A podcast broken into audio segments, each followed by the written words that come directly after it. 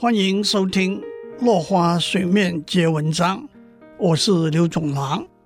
今天我们讲人口的移动和传染病防治。在一个国家地区里，人口的分布带来城乡差距的问题。城市因为人口的集中，经济能力比较强，带来比较多的就业机会，比较高的教育水准。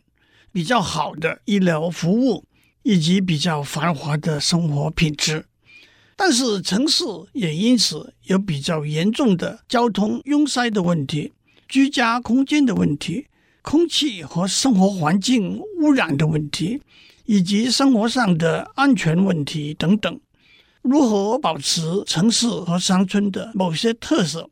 如何缩短城市和乡村之间的某些距离？是可延续发展的一个课题。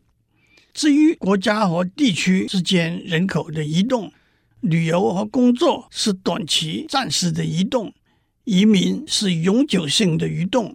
按照统计，二零零五年全世界有大约两亿的移民，这是个不小的数字，但是相对来讲，只是全世界人口的百分之三。换句话说，全世界人口的百分之九十七还是居住在他们原来的出生地。移民的原因可以分成推和拉的原因。推的原因是导致一个人离开他原来居住的国家的原因，拉的原因就是导致一个人前往他要前往居住的国家的原因，包括经济、教育、政治、生活环境。文化因素等等的考量，对一个国家而言，人才的吸收和流失；对个人而言，机会的寻求和失落，环境的适应和融合，都有许多相关的法律、经济、文化和社会的问题。接下来，我们谈传染病的消灭根除。人类在这方面的成就，固然是由于医学的进步。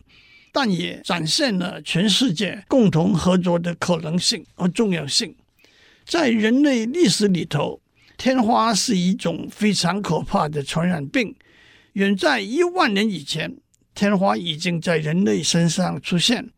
即使到了二十世纪中期，全球每年死于天花病的人数还是几百万。自从十八世纪末期开始，由于疫苗的发现，国家和地区全面疫苗接种的计划，以及偶发病例的隔离和处理，在一九七九年，全球卫生组织正式宣布，天花已经在地球上绝迹，这是最好的成功例子。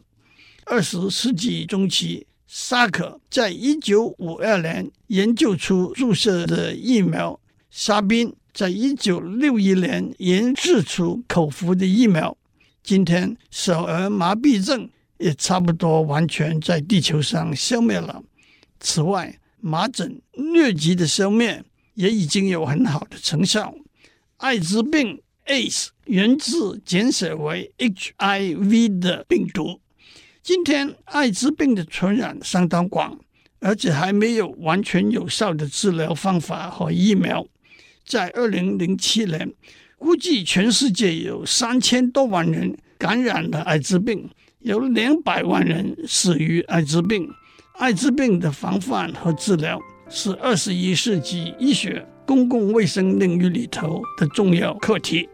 今天的时间到了，我们下次再见。以上内容由台达电子文教基金会赞助播出。